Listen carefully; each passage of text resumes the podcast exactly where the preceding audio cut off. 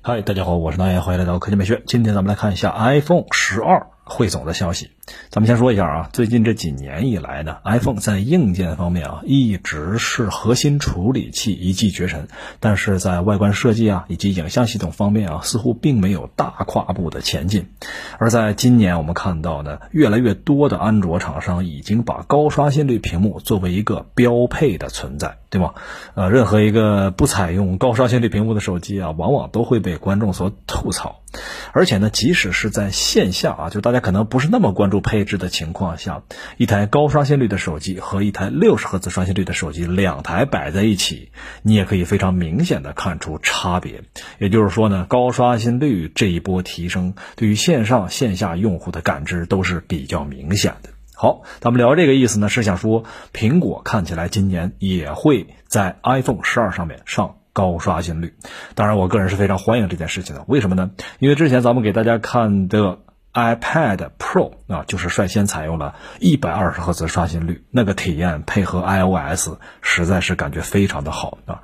所以呢，我们还是非常期待。iPhone 十二上面啊，真的能够全系搭载啊！当然，根据苹果以往的这个做法啊，这肯定是够呛啊。我们估计呢，是 Pro 这个版本应该是一百二十赫兹，而相对廉价在五千元左右的 iPhone 十二数字版本呢，应该还是六十赫兹啊。当然，这只是目前的一个推测。相对于硬件方面的提升，我个人呢可能更关心五 G。呃，我们有一个想法，就是根据苹果过去这几代。啊，就是二 G 到三 G 啊，三 G 到四 G，苹果呢一直都算是一个后进生啊，就是什么意思啊？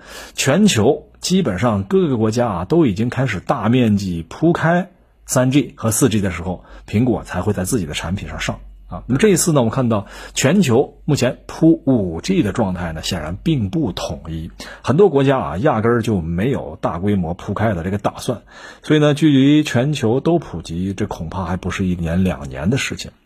所以按照今年我们的推测呢，苹果有可能是做四 G 版本加五 G 的双版本，而当然五 G 版本会有一个比较高的价格，是吧？这是我们的一个推测吧。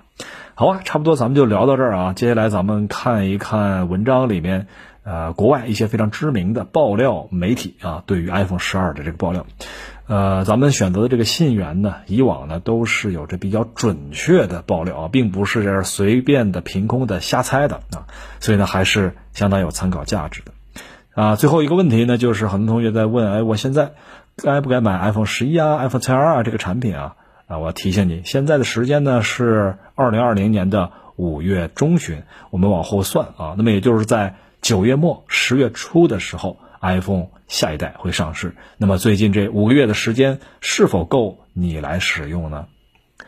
好，差不多就是这些，大家晚安，早点休息。